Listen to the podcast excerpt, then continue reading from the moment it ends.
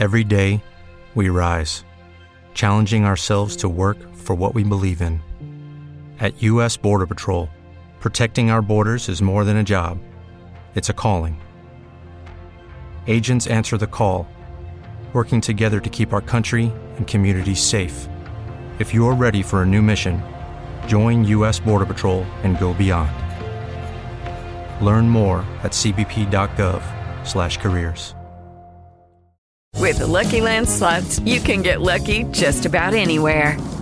This is your captain speaking. Uh, we've got clear runway and the weather's fine, but we're just going to circle up here a while and uh, get lucky. No, no, nothing like that. It's just these cash prizes add up quick. So I suggest you sit back, keep your tray table upright, and start getting lucky. Play for free at LuckyLandSlots.com. Are you feeling lucky? No purchase necessary. Void where prohibited by law. 18 plus terms and conditions apply. See website for details. No, para falso inicio vamos a intentar hablar, vamos a dejar, voy a intentar dejar todo lo que hablemos de chileñol. Porque hoy va a ser el primer capítulo de Estúpido Nerd que va a ser hablado en un idioma que no es el español. Hoy día, ¿sí cachai? ¿Cachai? Yo solo sé palabras sueltas chilenescas. Solo Así tenés que- que... decir la palabra chilena que entienda más rápido posible, como pololo, hoy día, ¿cachai, gun? Gun. Gun, te nos hay por todo, te nos hay por todo. Entonces agarren a su pololo y lo pochoclo que vamos a empezar esto. ¡Nerd! Oye, hermano, ¿viste ese estúpido nerd? ¿Cómo dice?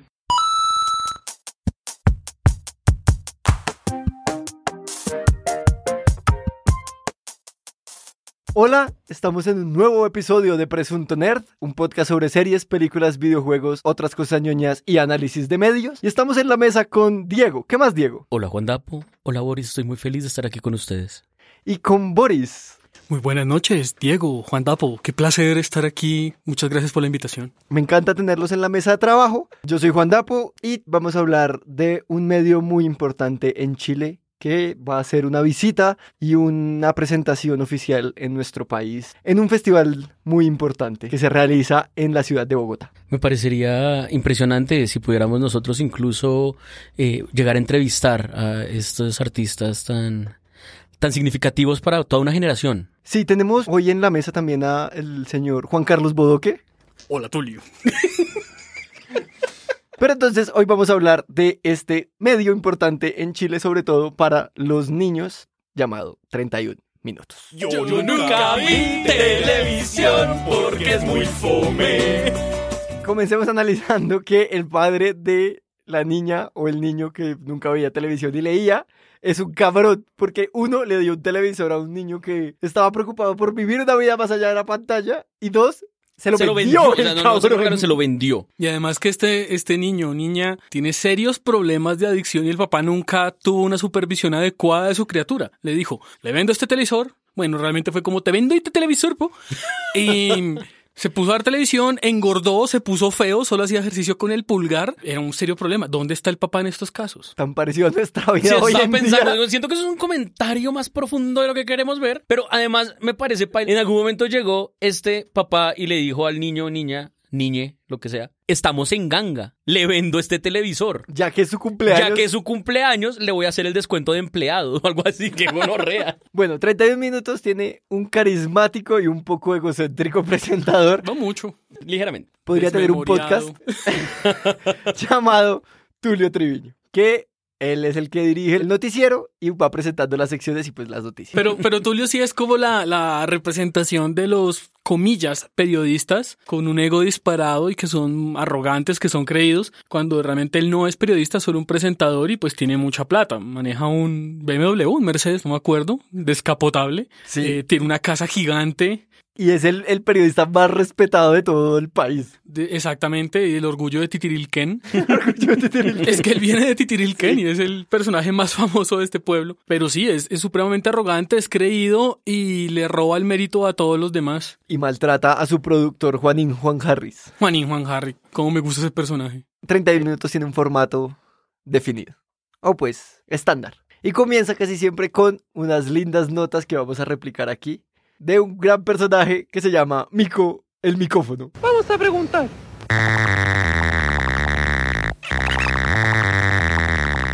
Recogí tres preguntas. La primera es, ¿por qué? ¿Qué, qué, qué compromiso?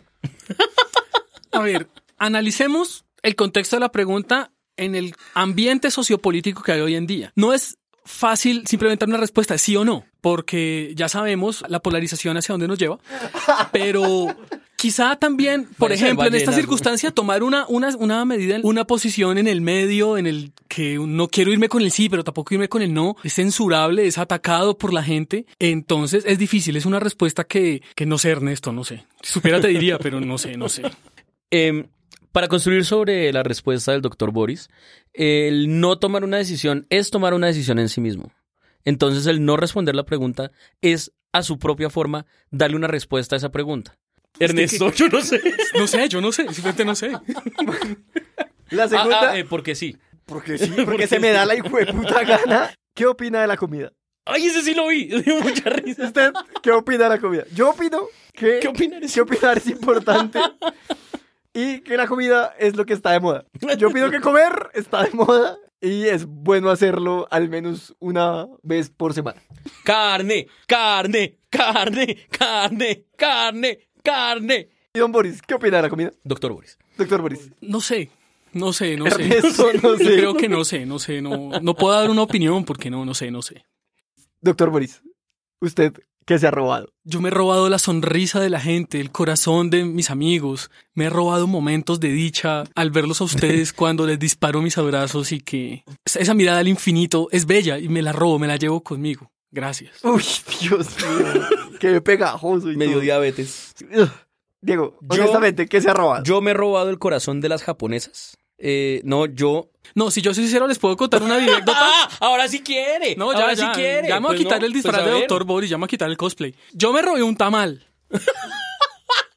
es que en mi barrio de infancia teníamos un grupo de amigos y eran nos, un grupo de desadaptados. Un grupo de podríamos Era desadaptados. un grupo de desadaptados que dijeron que no iba a pasar. y nos criamos muy malos. Entonces había la tienda de la esquina, la tienda de Rodrigo. El tipo era medio lelo y era muy fácil robarlo. Entonces hicimos una competencia con mis amigos de quién se robaba lo más excéntrico. Al principio era robarse una papa, robarse una habichuela, un manotado de arvejas, hasta que me robé un tamal y creo que gané.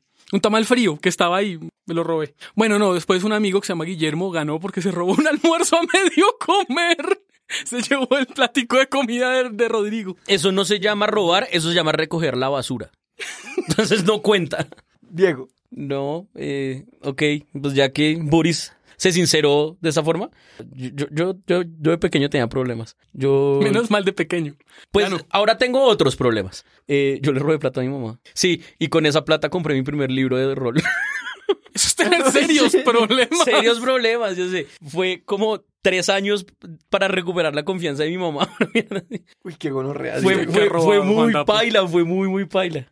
Um, yo me robaba los tazos de Pokémon que venían en las papas. O sea, yo era el cabrón que cuando ustedes iban a comprar papas al supermercado, no tenían tazo. Yo ¡Qué era ese hijo de puta. Por usted fue que comenzaron a poner los tazos dentro del paquete. Por gente como yo. ¡Oh, qué Pues, desprecia! ¿Cómo daba de rabia eso? Pero así conseguía Mewtwo. Marica, yo prefiero robarle a mi mamá que no me que conocer. Pero igual usted es una mala persona. Qué interesante. ¿A quién se le hubieran ocurrido respuestas como esa? Y en el primer, primer capítulo venía una nota como social. Unos problemas de niños. Les presentaba una muñeca que no recuerdo, luego no la volví a ver. Quiero echarle la culpa a Tulio Triviño y a todo el equipo de 31 minutos porque hace 10 años, cuando emitieron su primer capítulo, dejaron en mí una idea. Me hicieron un Inception. Esta primera nota era sobre un pequeño... Un pequeño chileno po, que quería pintarse su pelo de celeste y su madre no lo dejaba. Y este... Esto es una anécdota. Esto es una- Y, cuál- y, y- y por favor, contemos la parte completa porque cual giro de película de DC. Sí, el niño y yo podríamos pelearnos a muerte y luego reconciliarnos porque nuestras madres se llaman igual. Entonces yo estaba viendo otra vez el capítulo del niño que quería su pelo celeste y su mamá no lo dejaba. Cuando salió el nombre de su madre como mi madre, le tomé una foto y se la quise enviar pues a mi mamá. Pero lindo. no me acordaba de ese capítulo y me senté a ver, "Hmm, este niño quiere tener el pelo celeste.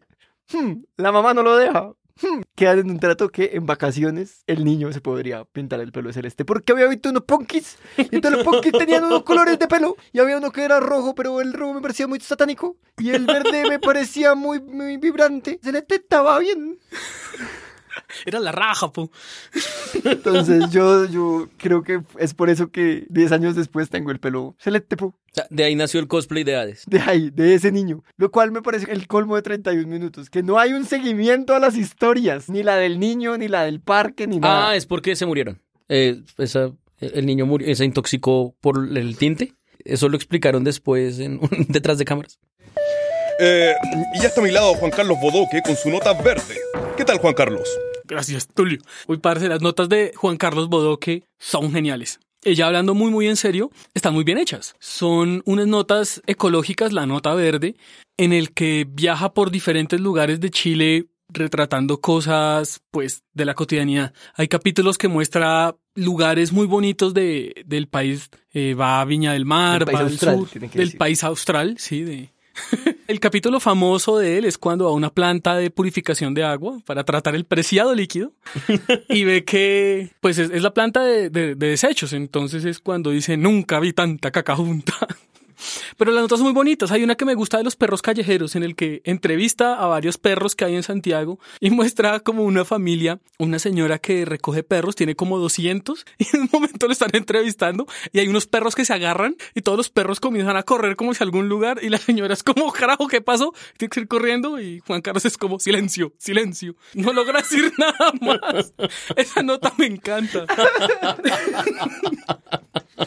A mí me gusta que Juan Carlos es adicto al juego. Sí, es ludópata mal.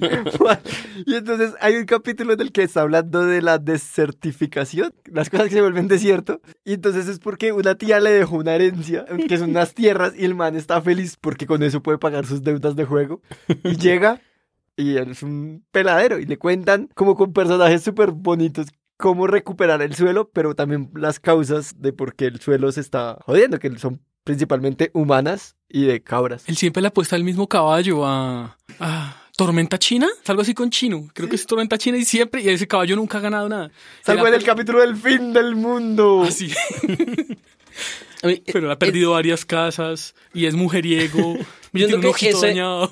ese, e- ese tipo de informes, ese tipo de cosas que hace 31 minutos es lo que le da toda la gracia al programa. El programa es una mezcla perfecta y descarada, y sí, descarada es la palabra para decirlo, de un programa serio que no está en serio. Es un programa que hace las cosas de verdad, que en serio hace los reportes, que en serio todo eso, y que se toma en serio a sus propios personajes en el sentido en el que les crea una personalidad fija y juega con esa personalidad hasta el cansancio y juega bajo las reglas que ellos mismos imponen y se las lleva al extremo. Juega con todo lo que es un programa de noticias, porque están todos, todos, que dijeron que no iba a decir la palabra hijo de putas, están todos los tropos de un noticiero y en ningún momento se pierde de vista eso, pero también en ningún momento se pierde de vista, por un lado, que los personajes son títeres, porque está, por ejemplo, la nota del fotógrafo que le toma fotos a los, a los títeres desnudos y lo que hace es quitarse son manos, que es una cosa del putas, y sigue tomándose todo eso en serio sin salirse del cuento en el que están metidos. Eso se ve perfectamente en el reportaje de la caca, porque es que así se llama, así lo llaman. No- no- sí, es sobre el agua y sobre, pero lo llaman el reportaje de la caca, porque empiezan diciendo, ¿sabes a dónde va la caca cuando echas la cadena? Así cuentas de toda la caca que puede producir Hace cuenta Chile. de cuánta caca produce Chile, exacto.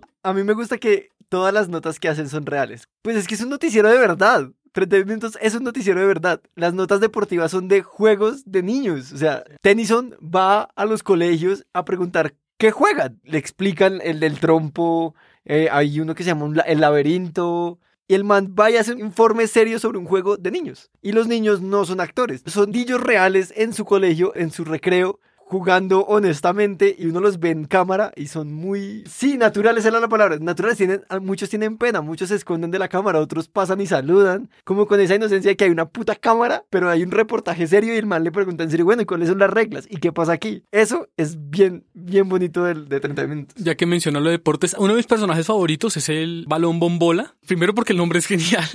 Segundo porque yo amo los personajes terciarios, por eso me encanta Prisionero Lindo Lindo y Hawkeye. Entonces el, el- el balón bombola es, es una crítica muy cool a estos presentadores de deportes que son señores muy viejos que ya deberían estar pensionados desde hace 20 años. A este tipo se le olvida a todos, se le olvidan los nombres de los mismos compañeros, no sabe dónde está parado, pero es el director de deportes del noticiero. No lo pueden echar porque el señor Banguera dice que donde lo echen le tendrían que pagar una millonada en, en la liquidación. Exacto. Entonces, este personaje es genial, porque en serio, vean los presentadores y los analistas de deportes en Latinoamérica. Son señores muy viejos que vieron a Pelé jugando en el Santos hace 60 años y están todavía ahí pegados a un micrófono. Entonces, Balón Bombola, te amo. Y en otro ámbito de la noticia, Calcetín con Rombos Man, nuestro superhéroe habitual, nuevamente ha hecho el bien sin mirar a quién. Veamos quién es quién en la siguiente nota. Viene una pequeña historia de superhéroes que le dice a los niños cuáles son sus putos derechos. Con una representación heroica y eso lo hacen con el mejor superhéroe de todos. Calcetín con rombos, man. Calcetín con rombos, man. Es un calcetín que quedó huérfano porque un pirata iba a comprar calcetines y solo necesitaba uno porque tenía una pata de palo. Y entonces él descubrió que todos los calcetines que eran... ¿Cómo es que es la palabra? Uy, hay una Ah. palabra muy With Lucky Land slots, you can get lucky just about anywhere. Dearly beloved, we are gathered here today to. Has anyone seen the bride and groom? Sorry, sorry, we're here. We were getting lucky in the limo and we lost track of time. No, Lucky Land Casino, with cash prizes that add up quicker than a guest registry. In that case, I pronounce you lucky. Play for free at LuckyLandSlots.com. Daily bonuses are waiting. No purchase necessary. Void where prohibited by law. 18 plus. Terms and conditions apply. See website for details.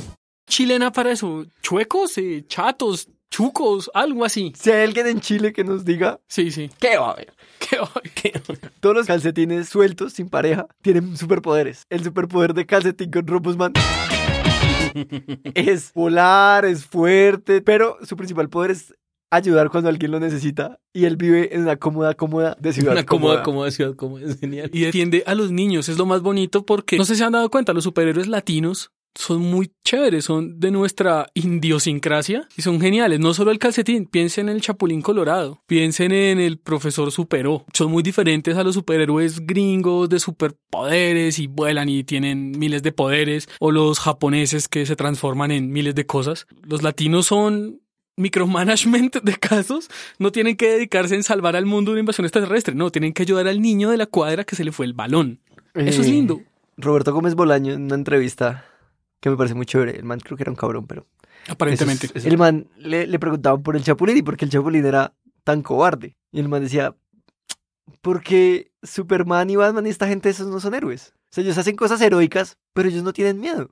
O sea, tienen todos los hijueputas poderes, son indestructibles. El Chapulín es vulnerable. El Chapulín es alguien que uno puede hacerle daño, no es tan fuerte, ¿no? pero tiene miedo. Pero el miedo no lo detiene de hacer las cosas. Él de todos modos lucha contra eso. Y eso, el man decía, era más heroico que pues ser Superman. O sea, enfrentarse al miedo era más heroico que que las balas no te puedan atravesar. Y de ahí viene el calcetín. El calcetín no, en serio, él no está peleando contra gigantes que van a destruir Santiago ni Titirilken ni nada. Él está luchando es por hacer pequeñas, muy pequeñas causas y luego da un discurso de todo niño tiene derecho a... A un nombre y una nacionalidad. ¡Ah! gracias, gracias. Claro, el calcetín con rombos. No, no, no, no, tenía que decirlo. Es su personaje genial por eso. Pero asimismo, como tenemos superhéroes que pueden ser muy chéveres, que vayan con nuestra, como dijo el doctor Boris, idiosincrasia, también por ese mismo lado tenemos unos descaches feos, incluyéndome en el plural porque estoy hablando de Latinoamérica. Cuando nos vamos por el lado de, de los superhéroes con humor en algunos casos, como los que han intentado hacer acá a veces, Boyacomán era que se llamaba. Ah, bueno, porque claro, eso sí no nos queremos acordar. Porque además el problema con alguien como Boyacomán o cosas así es que arrancan más o menos de la misma idea. Solamente que es una idea mal manejada. Hay que pensar cómo hacerla. El Chapulín lo hizo muy bien en su momento. Calcetín con rombos, man, obviamente. Pero, pero tampoco podemos simplemente decir, claro, desde que esté detrás de nuestra idiosincrasia, porque no podemos decir que Boyacomán, no, pero eso no está detrás de nuestra idiosincrasia. Obviamente Sí, está, sí, está, está, sí. o sea, Sí, sí, sí. Cualquier persona que haya visto Sábados Felices va a decir, ah, ya entiendo de dónde salió este man, ¿sí? No por eso es necesariamente un buen producto. No, sí, no, no. Entonces no. ahí es donde ahí es donde yo siento que viene el gran triunfo de cosas como las que hace 31 minutos. No solo es coger estos elementos que sí se hacen en, la- en Latinoamérica, sino además que lo hace con calidad. Y es raro hablar de que lo hace con calidad de un programa Que le puso unas gafas de natación a un Exacto. calcetín con Que rombos literalmente y le- dijo que era un superhéroe. Exactamente. Porque no es que tenga un alto nivel de producción. Ese no es el punto. El punto es tomarse en serio lo que uno está haciendo. Meterle un verdadero esfuerzo a esto y no tratar de irse por la fácil, que es lo que le pasa muchas veces al humor aquí en Colombia y en otros lados. Es, nos quedamos en la observación ridícula y no hacemos nada más allá de eso. Sí, Chile quizá nos lleva ventaja pensando inicio en Condorito, que Condorito fue la respuesta que tuvo un chileno a una burla que le hizo Disney a Latinoamérica, que mostraba a Chile como un avión que no podía volar, que no podía como superar una montaña. Pues dijeron, listo, pues vamos a hacer como un cóndor, porque Condorito es un cóndor, aunque no lo crean. Y ¿No vieron esa Sí, sí, sí. entrevista? ¿Qué animal es Condorito? pollo, ¿Y saben un qué loro. univer- en qué universidad era? Y que nadie sabía qué animal era condorito. Entonces, esa respuesta de listo, si nos van a hacer esta burla, pues hagámosla nosotros. Burlémonos primero nosotros, pero mostremos a un personaje menos unidimensional, más versátil, más capaz de hacer cosas. Estaba leyendo una entrevista que le hicieron a, a uno de los creadores, que es también de los principales integrantes de la banda, que es un tipo muy alto con barba, se llama Álvaro, creo. En fin, él le preguntaban que, pues, toda su inspiración, sus cosas, y él decía que evidentemente los Muppets eran una de las grandes y evidentes inspiraciones de 32 minutos, pero que los Muppets o jugaban a ser demasiado infantiles y muy condescendientes con los niños, creyendo que ellos no eran capaces de, de racionar, que solo los niños eran capaces de repetir, o cuando querían hacer algo grande, pues ya se iban al extremo a hacer Muppets Tonight, que era un programa para adultos con un humor para adultos Muy bueno. que, es bu- que era buenísimo, pero no sabían cómo ir a la mitad, cómo llegarle a un público que no es infantil, pero tampoco es adolescente. Entonces nació la idea de 32 minutos, fue un programa hecho por la televisión pública chilena y ellos decían, un niño está acostumbrado a ver muchas cosas de adultos, no los tratemos como, Como idiota. Así como hablan, hablan como, idiotas, idiotas, sí. exacto, que no son capaces de racionar. Entonces démosles algo un poco difícil de consumir que genere conversación con los papás. Y es por eso el lenguaje que usan en la serie es adulto. Ellos hablan de eres un estúpido, eres un idiota. Tienen un lenguaje que se supone que no debería usarse en uno de estos programas, pero sí genera una conversación entre los niños y los papás para que pues comiencen a interactuar y que los niños comiencen a ver que el mundo no es solo el que les va a vender Dora la exploradora, sino que es una cosa mucho más compleja. Y que son cosas que igual los niños van a escuchar en todos lados. Sin duda. Y que el problema es cuando se vuelve un tabú. Sea, la primera vez que uno, que una persona con una figura de autoridad dice algo que un niño no espera escuchar, el, el chino queda en shock. Queda como, mi visión de la realidad ha cambiado. Y es porque simplemente es como, la palabra idiota existe, pero obviamente esa no la va a decir nadie de las personas a las que yo tengo que respetar. Que son como esas reglas que se le van metiendo a los niños, pero que no se le explica por qué carajos, por qué debería ser así, y que no tienen más mínimo sentido. Más bien, acepten que la palabra existe y pregunten. Y lo que dice Boris, que se genere un diálogo. Ahí es donde viene lo importante de guiar el crecimiento de un niño con entretenimiento en general. Es el problema con YouTube, por ejemplo. En YouTube una persona puede encontrarse cualquier cosa. Cualquier cosa. El problema es cuando se deja a un niño solo con YouTube. El problema no es YouTube, el problema es la no guianza. Dejar a un niño solo en YouTube es dejar a un niño solo en un parque. Eso, eso- eso- eso- eso es lo que yo hago. Si usted, señor padre, no cogería a su niño y lo dejaría solo en el parque, tampoco lo deje solo viendo YouTube. Porque luego empiezan, oh no, en YouTube hay videos que le enseñan a los niños a cómo suicidarse. Sí, marica, ¿y usted dónde estaba cuando su niño estaba viendo eso? ¿Dónde? ¿Cogiéndole el culo a la empleada? Ah, pedazo de hijo de puta. Ah, no, señor. Vigile a su niño. Vigile a su niño. ¿Pero le parece que hay un elemento como de troll en 31 minutos que intencionalmente hacen las cosas para que los niños lo repitan y escandalice a otra gente? Por ejemplo, doggy style. Como eso es un slang obvio. bastante adulto y que los niños comiencen a repetir doggy style. Es como, ¡eh! ¿Usted qué está viendo? O que comiencen a cantar como idiotas tratando de repetir arrorir horror o cederla eh, o lala. O literalmente cantando porque hablo como idiota. Porque hablo como idiota. Yo creo que tiene un elemento medio troll que me Sí. parece muy divertido. Completamente de acuerdo. Y Yo por eso no es que me parece si- tan cool. Yo no sé si es tan troll como, ay, vamos a escandalizar a los padres haciendo que los niños repitan, sino también creo que parte de la, del éxito de 31 minutos es que no es un programa infantil bobo, sino es un programa infantil que uno de grande puede ver y disfrutar. Porque no hablan como idiotas, porque el lenguaje que utilizan es un lenguaje adulto y es un lenguaje que se, sí se supone que no pueden entender los niños entre comillas, pero pues sí lo entienden, lo disfrutan y uno como adulto también lo disfruta. Las notas están muy bien hechas y los chistes de doble sentido y las cosas tontas y las palabras fuertes que puedan encontrarse por ahí puede ser más como esto que hace Hora de Aventura, que es yo dejo este tema aquí y es un show que pueden disfrutar adultos y niños casi que por igual. Más que un plan por escandalizar a los padres, siento que es unamos a la familia en torno a un programa al que los papás quieran también ver y disfruten ver. Creo detectar de dónde viene lo que Boris dice como que se siente troll. Es volviendo otra vez a nuestra idiosincrasia.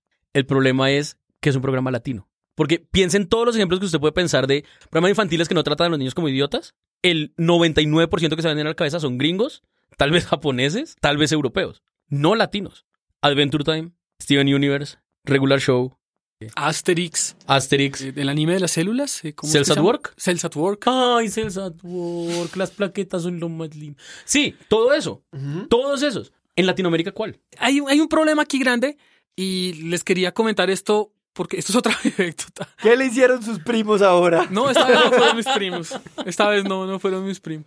Esta vez no. Cuando 31 minutos se transmitía en Colombia, se transmitía a través de Señal Colombia, yo trabajaba en ese canal. Y primero, la mierda que era programar ese puto programa porque dura 31 minutos. Todos los programas de media hora duran 23 o 22, entonces son unos 7 minutos para comerciales, etcétera. Aquí son 31 minutos. Eso no cuadra en ninguna parrilla de programación. Tocaba alargarlo hasta 45 minutos o mostrarlo de 31 y que el otro programa se fuera diferente. Era, era un camello, primero. Hay un capítulo en el que dicen que no todos los capítulos duran lo mismo. O sea, quiero saber el formato que era porque es un capítulo en el que Tulio se consigue un fan y el man empieza a hacerle preguntas sobre 31 minutos y el man le dice como, ¿por qué se llama 31 minutos y no todos duran 31 minutos? Sí, no, no dura, pero no duran 22 minutos que es el estándar Ah, de un programa. Pero sí hay unos que duran 30 y otros que duran 33. Pero varía, eh, es difícil de programar. Ok. Pero no, a lo que iba es que este programa sí inspiró a otros creadores a hacer programas similares. En Colombia hubo un caso puntual de un programa que se llamaba El Show de Perico. Era, tenía un nombre chistoso, pero es que precisamente querían hacer eso. Era una burla directa porque es un colombiano hablando de Perico. Y el Ah, personaje era un huevo. era un huevo que era un, era un animalito que nunca salió de la, del cascarón. Un huevo se llamaba Perico. Era intencional que lo hicieran. Y tenía pues una, una presentadora también que era Amanda, que era otro títer, era una tapir. Y eran los presentadores de un talk show, a lo señorita Laura. Entonces era supuestamente el talk show del bosque. Se presentaba un caso, llegaban unos invitados que eran pues animales del bosque, presentaban la situación y siempre había un debate y ponían tres situaciones al final. Nunca daban la respuesta, pero le decían a los niños cuál creen que es la solución adecuada. Escriban a Señal Colombia y cuál es la que ustedes opinan. Era genial. Ese programa era hermosísimo, tocaba temas muy adultos, algunos temas que son liberales, pero de una forma muy sutil. Entonces, recuerdo un capítulo que era de amistades raras y era una clara apología a las parejas homosexuales, pero nunca lo hacían como una pareja y jugaban con eso. A lo largo de la historia, Señal Colombia ha hecho muchos programas infantiles que son muy buenos y son para un público conocedor, llamémoslo. No es como un programa infantil bobo tradicional, sino que son muy inteligentes. Hay uno que se llama Cuentos de Viejos, que es una animación de cuentos de, de los abuelos. Es divino ese programa. Pero ¿cuál es el problema? Es que nadie los ve. Colombia es una potencia mundial en televisión infantil y nadie los ve porque no los dan los canales masivos. Con 31 minutos en un momento les pasó eso. Ellos estaban en un canal público y estuvieron de buenas y triunfaron mucho, pero también hay muchos otros programas que hacen chilenos, que hacen argentinos, que hacen brasileros y nadie los ve. Y ese es quizá el gran problema, que estamos acostumbrados a que los programas infantiles solo los de Cartoon Network, Nickelodeon y que sea Dora diciéndole al niño, ¿dónde está el mapa? Sí, felicitaciones, como marica. Ey, pero Es un la película. Marica, qué puta es la rara. película. Qué puta es la película de Dora la Exploradora. Nadie Qué la puta. esperaba. Pero no, ustedes, ustedes no vieron hace, eso sí fue hace años. College Humor Ah, hizo sí. un trailer que era chistoso y era chistoso acerca de qué ridículo sería hacer una película y ahora van a hacer una película de Dora la Exploradora. Porque, ¿por qué? Juan Dapo, le pregunto, ¿por qué? Porque, pues, al parecer hicieron otra Hellboy.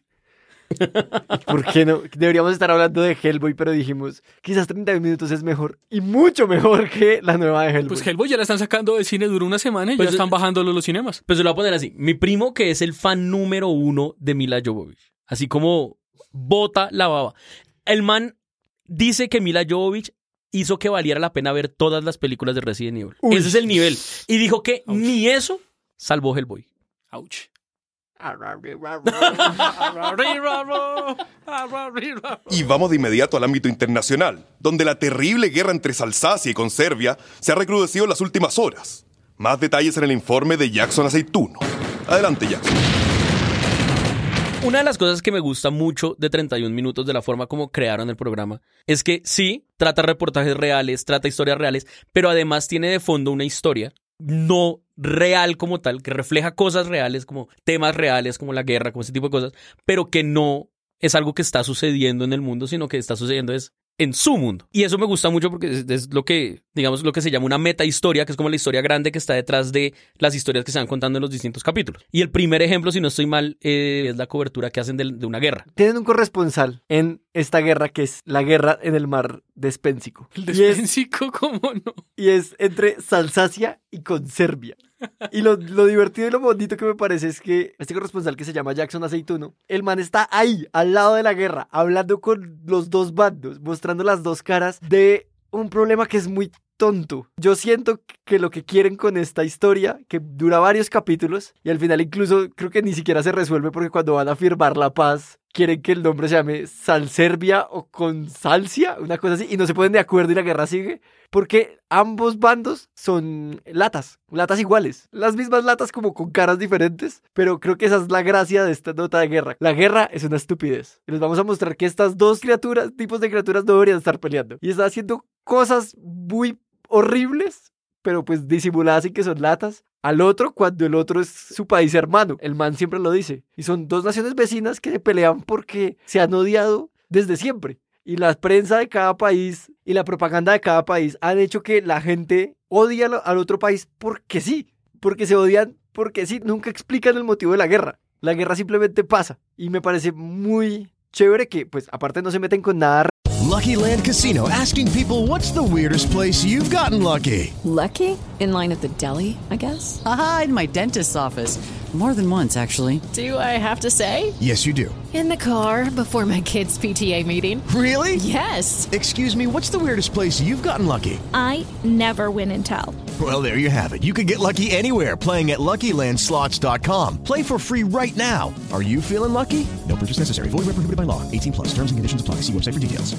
Hello, it is Ryan, and I was on a flight the other day playing one of my favorite social spin slot games on ChumbaCasino.com. I looked over the person sitting next to me, and you know what they were doing?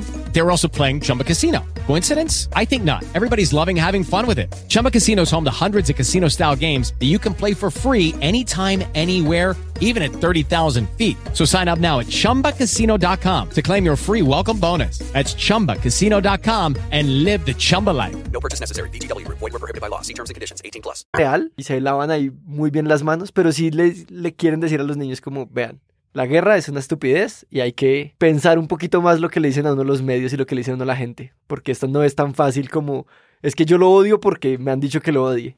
Teniendo en cuenta que, que Chile estuvo pues en un conflicto bélico muy fuerte contra Perú en la guerra del Pacífico, ellos sí tienen como un histórico de guerra que muchos otros países de Latinoamérica no tienen. Colombia pues ha estado metido en muchas guerras, pero ninguna tan reciente en cierta medida. Como la guerra con nosotros mismos. Exactamente. Que qué gonorrea. que qué Sí, sí, gonorrea. sí, no necesitamos más enemigos. Pero es una guerra interna y es, pues es, bueno, es un poco diferente. Allá quizá el contexto es un poco, un poquito diferente. Lo que hace 32 minutos de mostrar esa crítica de los medios no cubren una guerra desde ambos bandos prácticamente nunca. Siempre hay intereses. Y pues nomás viendo el conflicto o pues la situación en Venezuela, nosotros ya estamos aburridos de ver los medios de derecha atacando una y otra vez a, Maduro, vemos los medios de izquierda defendiendo y diciendo que todo es mentira, bla, bla, bla, bla. Nuestro conflicto interno pues vive de eso. Creo que el periodismo colombiano ha vivido durante 60 años de cubrir la guerra y de cubrirla de un solo lado, porque cuando intentan cubrirla del otro lado los matan. Y es triste, ¿no?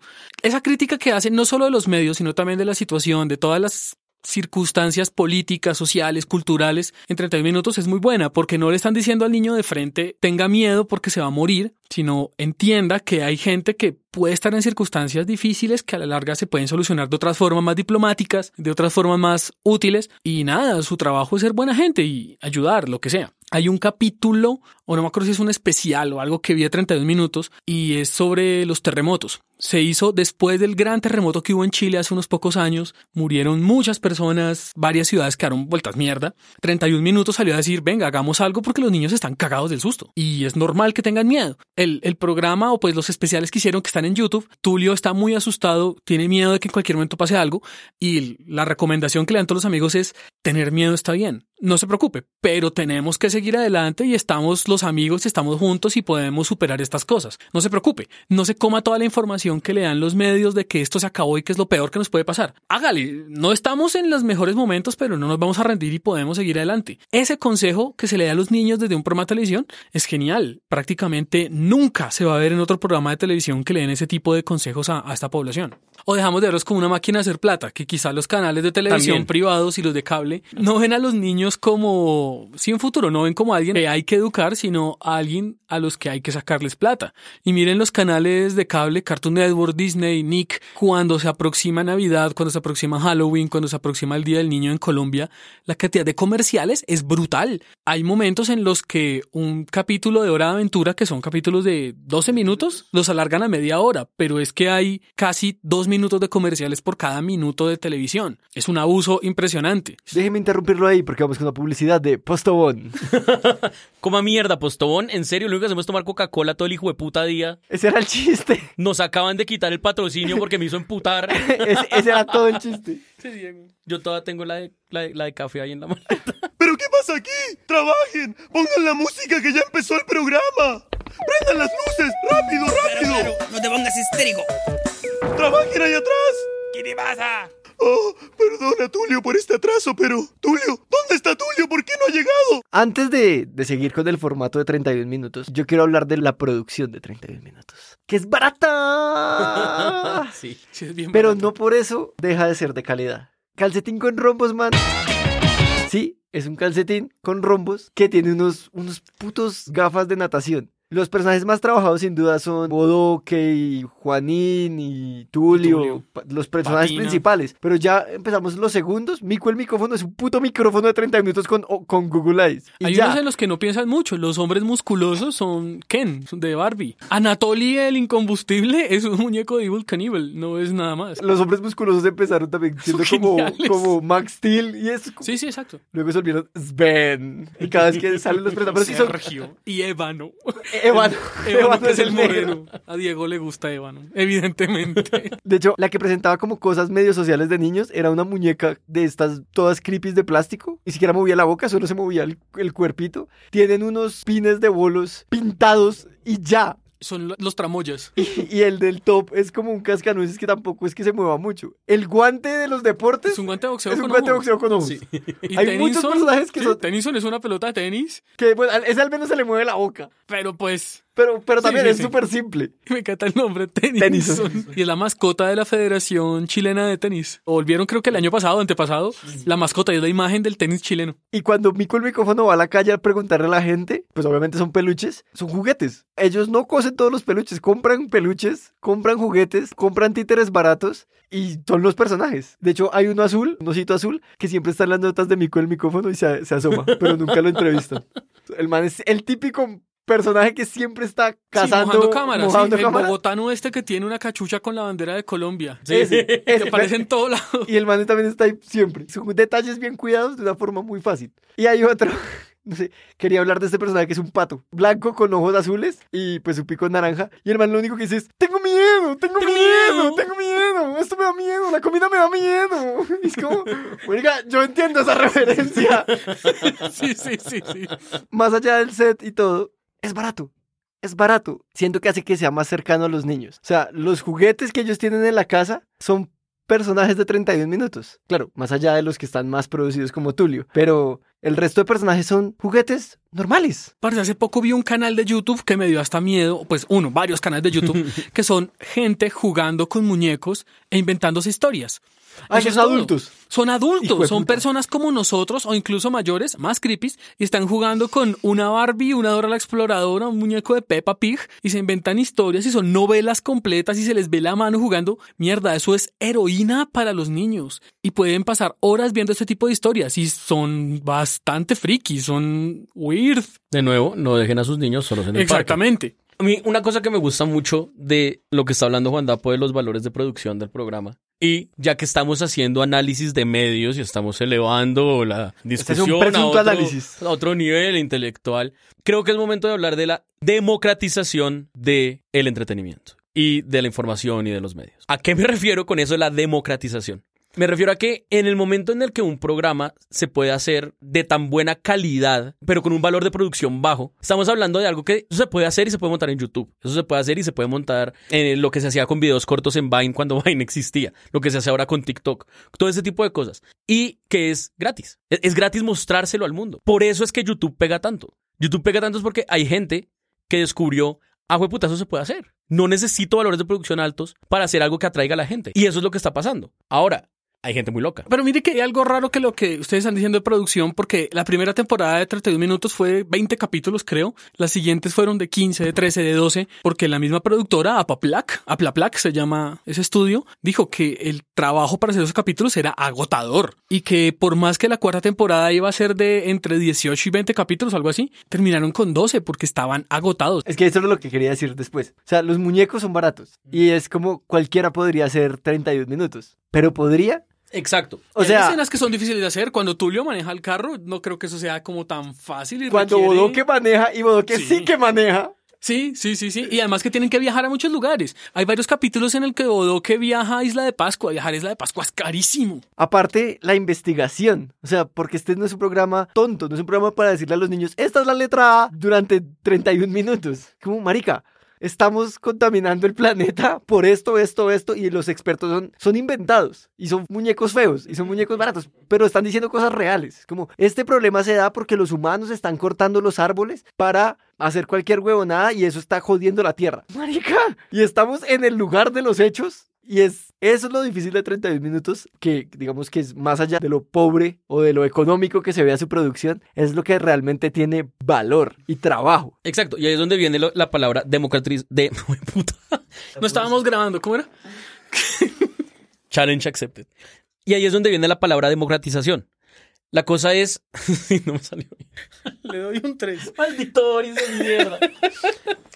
Exacto, ahí es donde viene la palabra democratización. Lo que pasa es que cuando usted hace algo de calidad, es cuando la gente lo ve. Algo de calidad me refiero a algo que se note que está bien hecho, que le está apuntando a lo que debe apuntarle, que le está apuntando a, algo que le aporte valor a la persona que lo está viendo, sea en el sentido que sea.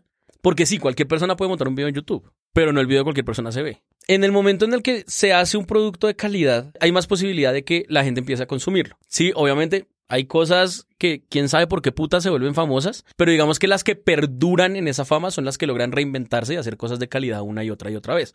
Así sea algo muy raro y de muy baja producción de calidad. Algo de lo que ya hemos hablado acá, por ejemplo, de las Olimpiadas de Canicas. Pues sí, hay un canal de YouTube que se dedica a hacer Olimpiadas de Canicas. Y es re culo. Es es súper es súper culo. Pero está bueno. Yo paso horas viendo eso. Y sufro cuando mi equipo no gana. Sufro cuando la hijueputa canica no salta. Y sí, oyeron bien, dije salta. Porque, porque es la canica la que tiene que esforzarse. Entonces es eso. Hay, un contenido de calidad detrás. Así la producción no sea altísima. Y como es algo que se está reinventando, que se está haciendo, que se está haciendo de muy buena calidad, porque lo de las canicas, marica, la narración de lo de las canicas es absurdo. Y eso empieza a pegar, y eso empieza a coger, y es cualquiera el que puede hacerlo. Como la elección de Ratatouille. Cualquiera puede cocinar, cualquiera puede lanzarse a hacer videos de YouTube. Y si le mete el esfuerzo, le mete las ganas, lo hace de calidad, listo, la logra. Y pues eso aplica a medios en general ahorita que estamos hablando de cualquier podcast ñoño, cualquier marica. Todo eso se resume en la palabra del día y es la palabra que quería meter aquí en el capítulo de 31 minutos y es que 31 minutos tiene un buen storytelling. Dentro del capítulo, Tulio también tiene un papel. Tulio también tiene un personaje y también enseña algo. O sea, el capítulo tiene un invitado normalmente que a veces es el profeta Isaías con el fin del mundo, a veces es la puta Mona Lisa, a veces es Dios. Dios, personaje es muy bueno. Y cuenta algo, da una pequeña moraleja sin ser cheesy, pero y se siente normal y natural en su personaje. O sea, está bien contado, tiene un buen storytelling. Lo de la caca tiene un buen storytelling. Lo de las especies foráneas es brutal porque está con el guachimingo y bajo doque y se llena de bodoques porque metió una especie diferente y como que uno entiende el concepto, pues supongo que los niños la cogen más fácil porque está bien explicado y bien contado. Más fácil que uno. Ya igual entra el humor que tiene 31 minutos que tampoco es un programa aburrido, es un programa lleno de chistes, pero que por debajo tiene sazón. Sazón. ¿Esa porquería es la película de 31 minutos? ¿Por qué? ¿Le falta acción? No, idiota, le falto yo. Pero dijiste que te daba flojera actuar. No importa, anda a hacerla de nuevo. ¿De nuevo? Y 31 minutos también tiene una película. La que supuestamente iba a ser como el final de la historia de 31 minutos después de la tercera temporada. Fue un éxito impresionante en taquilla en Chile. Fue la película chilena más taquillera de ese año y es bastante divertida. 32 minutos la subió a YouTube, está disponible para todo el mundo en HD, legal. Véanla porque es bastante divertida. Es la historia de... De la amistad. Es sobre la amistad, claro. Y el abuso. Y el abuso porque hay una niña malvada que secuestra a, a Juanín porque lo quiere para un zoológico. No es un zoológico. Abran los ojos si es un zoológico. Aunque una jaula sea de oro, sigue siendo una jaula. Pues claro. Qué buena es- frase. Anótala, Mario Hugo. Es bonita la película, es chévere, es bonita, vale la pena verla con, los- con niños. A mí me gustó bastante. Véanla, recomendada, recomendada. Sí, es simple, pero es, está bien manejada. Es una película súper entretenida. Trata de la amistad, del abuso, de las relaciones tóxicas. La relación de esta niña por controlar si no es mío, no es de nadie. Es como el tema de la película y de ser un buen amigo por el lado de Tulio que deje de besarse con Bodoque, por favor. Boris y Bodoque sentados en un árbol. Boris y Bodoque son pololos, son pololos. Me estaba rascando la boca. ¡Ay, sí! ¡Ay, ahora que le rascó el pipa! ¡Ay! Marica. Ay, no, mi amor, me, me estaban rascando la boca esta mujer. Entonces, la película de 31 minutos es bastante infantil, pero no deja de ser, nosotros. pero no deja de ser muy entretenida. Eh, se ve que será muy buena y realmente diferente a las anteriores. Top, top, top, top, top, top, top, top, top, top. ¿Qué te pasa, Policarpo? Top, top, top, top. Es que llegó la hora del ranking musical. Vamos a verlo. Todo esto que dijimos de este gran noticiero es solo una excusa porque se van a presentar en Rock al Parque. ¡Fue puta! La, rock y La mejor 30 minutos. noticia que he escuchado en muchos años. Queremos que 31 minutos esté en un puto escenario porque, pues sí, al Jorge Eliezer van a ir muchos niños, pero y los que no tenemos niños y queremos verlos, no queremos ser raros. Ah, igual, Eh, igual, igual, si igual ya toca, lo somos. o sea, igual si toca los hoy, o sea, no voy a dejar de verlos, pero me sentiría más cómodo si los pueden llevar a el escenario principal de Rock al Parque. Y se va a llenar, el, el teatro se va a llenar, creo que sin duda alguna, o más funciones o un escenario más grande. Señores de Idarte, señores de 32 minutos, necesitamos un espacio más grande para, para ellos. Además es como el cuarto país donde ellos tocan. Ellos son famosos, muy famosos en Chile, también son famosos en México, hicieron un concierto en Estados Unidos, un concierto en Argentina y por primera vez vienen a Colombia. Los estamos esperando desde hace mucho tiempo. Cuando se hizo el anuncio de las bandas y que dijeron que 32 minutos iba a hacer el show, yo no pensé que iba a generar tanto ruido en redes sociales. El cartel está muy bueno, vienen bandas muy buenas. Juanes, Es va que a ser viene el- Juanes, quítate tú, Juanes, nos vale mierda, va a venir. Pero el Juanes siempre nos ha valido mierda. No, Pero igual es pues, un artista grande. grande. ¿Pero a ustedes les importa Juanes? No, A mí pero, sí. pero no, no importa si le gustó o no, A estamos mí hablando me del importa peso. que, no le, que, que le guste. Parce, de todas maneras, Pero vienen no, bandas muy pero grandes, sí, muy entiendo, buenas. obviamente. Es un, elen- es un festival que está muy bien hecho este año. A la gente le importó una mierda a todos, porque todo el mundo quería 31 minutos y 31 minutos es el, la gran noticia de este, de este evento. Es que quién es Gustavo Santolaya al lado de Tulio, hermano. Periodista más famoso Por de todo favor. Chile. po. Zeta Bocio, Zeta Bocio, Sincerati, no sos nadie. Entonces, Eres como la mitad de una ensalada. Y 31 minutos también tiene vegetales, entonces no importa. Que dicen carne, carne, carne. Entonces vienen a Rock al Parque con su show musical. Y 31 minutos termina su noticiero casi siempre con el top 3 de Policarpo Avendaño. Pues nosotros no vamos a hacer el top 3, sino vamos a hacer el top Seis. 6. Que consideramos que más nos gustan en Estúpido Nerd. En, digo, en Presunto Nerd. Diego, cuéntenos el ranking top. En sexto lugar, directamente de mi ahijado, viene la canción Objeción denegada. ¿por qué hablo Como idiota.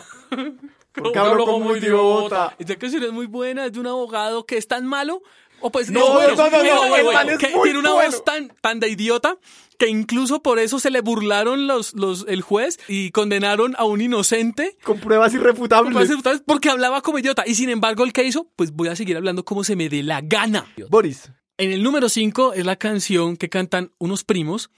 Se llama Drácula, Calígula, Tarántula. Drácula, Calígula, el paso de la tarántula. Nos gusta ver películas. Drácula. A mí me encanta que estaba viendo los comentarios de YouTube de ese video y la gente comenta las letras esas como Drácula, Calígula, Tarántula. No, el, el lento caminar de una tarántula. Tiene letra, pero es que Tarántula. Ahorita hablábamos del valor, del bajo valor, digamos, de producción que tenía 31 minutos, pero para los videos y las canciones, ese sí que es el trabajo que tiene esta serie. Sí. Es brutal.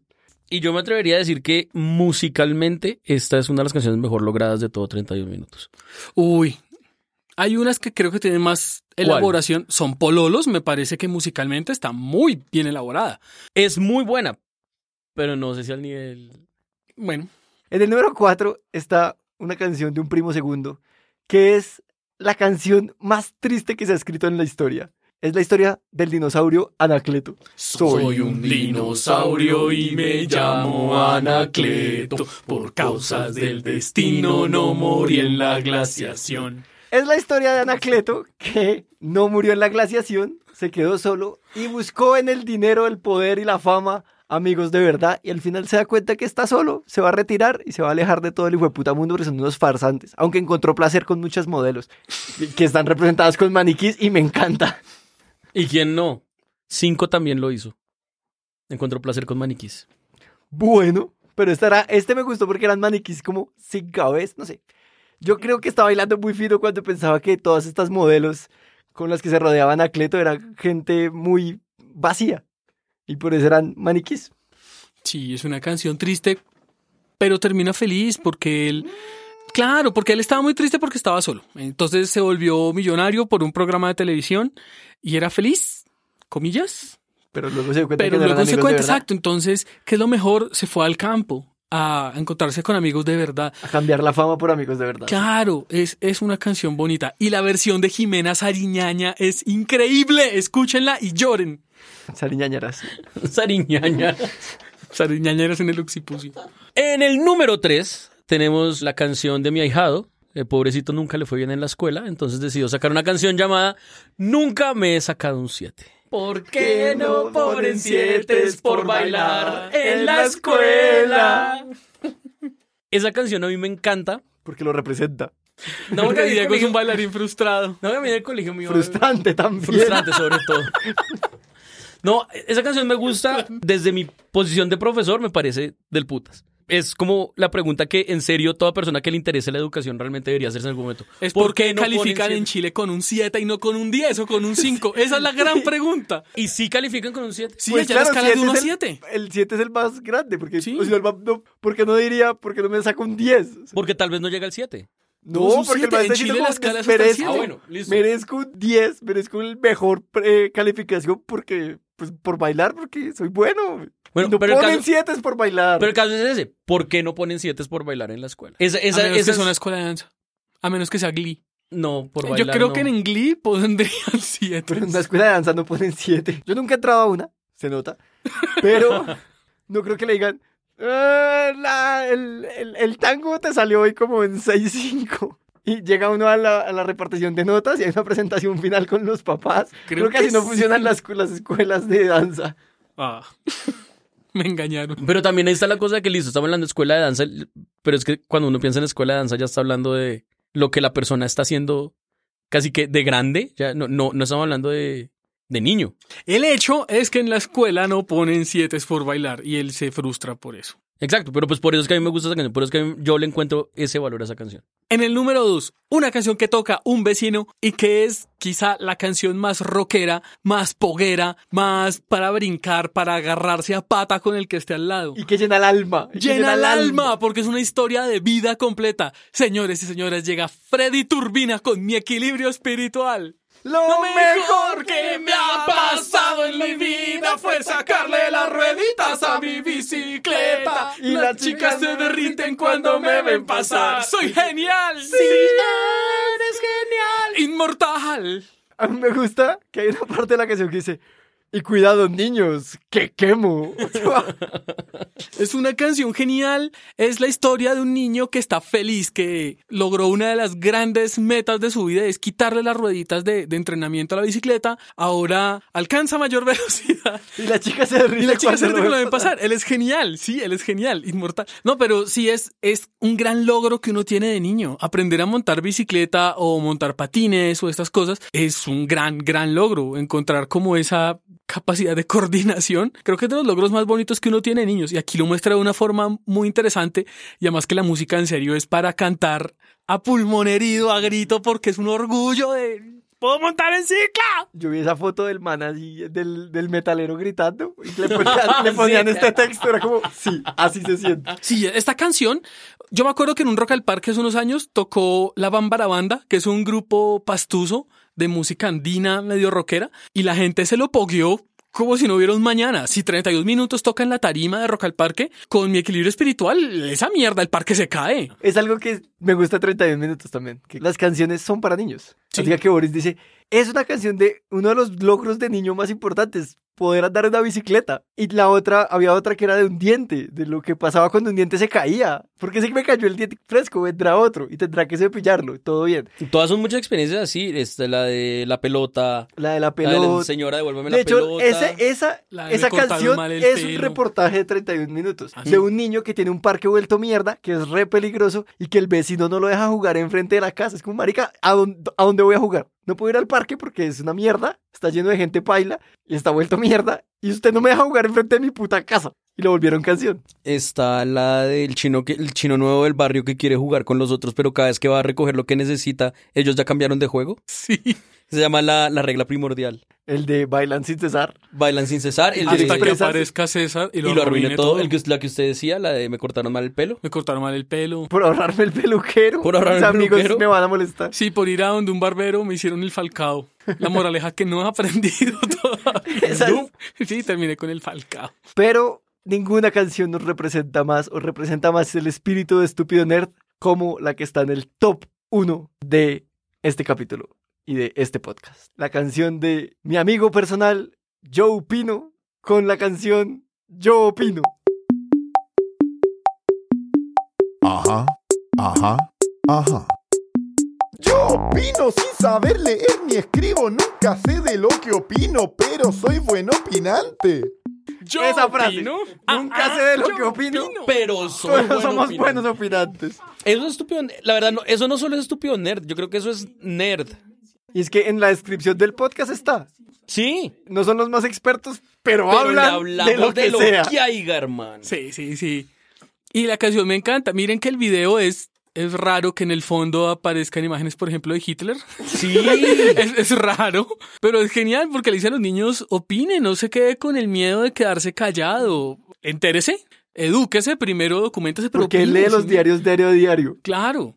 Y tiene que leer libros y todo, pero hágale, opine las cosas, no se quede callado, mijo, hágale. Dos recomendaciones grandes sobre la música de 32 minutos. Primero, véanse la presentación de 32 minutos en Viña del Mar. Es brutal. Es brutal, es buenísima. Se ganaron los cuatro premios que da Viña, las antorchas y las gaviotas. Es una presentación hermosa, un recorrido de la música de ellos muy buena. Está en YouTube, completa, en, el- en la página web. Vamos a poner el enlace. Y segundo, hay un disco que se llama Yo Nunca Vi Televisión, que es un homenaje que le hicieron bandas chilenas y mexicanas a 31 minutos. Es muy, muy bueno ese disco también. Las versiones de artistas serios entre ellos integrantes de Café Tacuba, Los Bunkers, Sinergia, Jimena Sariñaña, en fin, otros, vale la pena mucho escuchar ese disco. Una pregunta muy sencilla.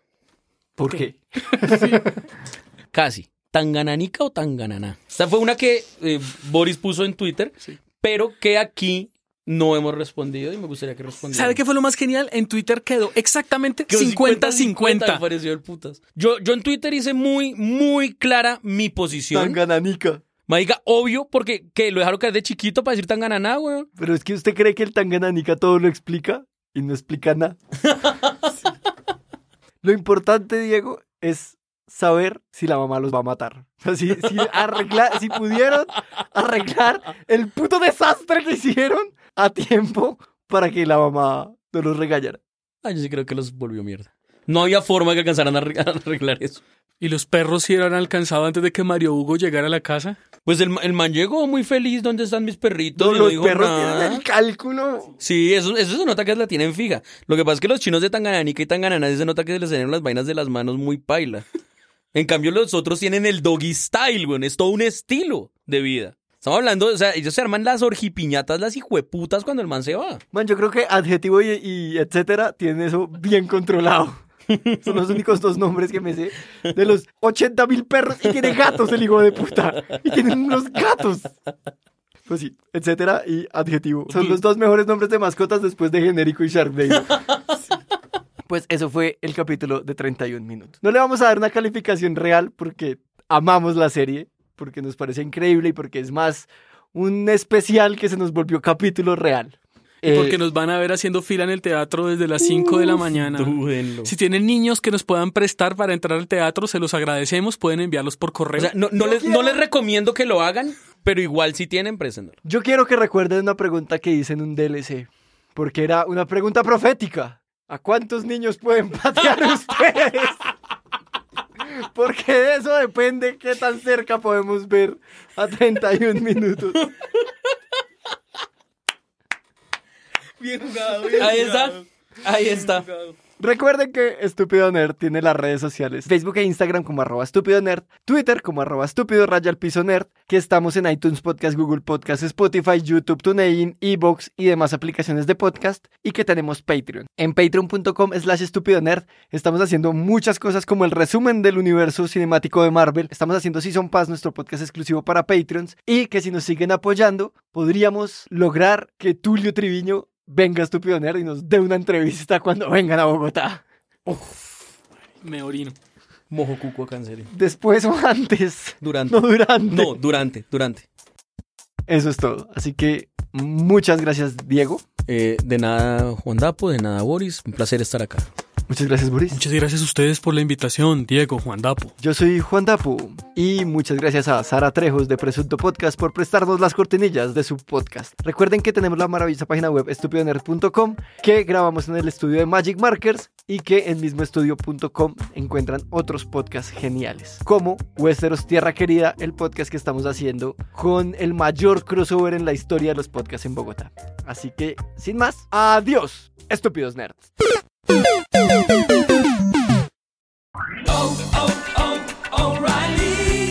¿Necesitas ayuda? En O'Reilly Auto Parts te ayudamos. ¿Necesitas algún consejo? Te aconsejamos. Nuestros profesionales en autopartes están siempre disponibles para ayudarte a encontrar lo que necesites. Excelente servicio al cliente es solo una de las ventajas que ofrece O'Reilly Auto Parts. Los profesionales en autopartes.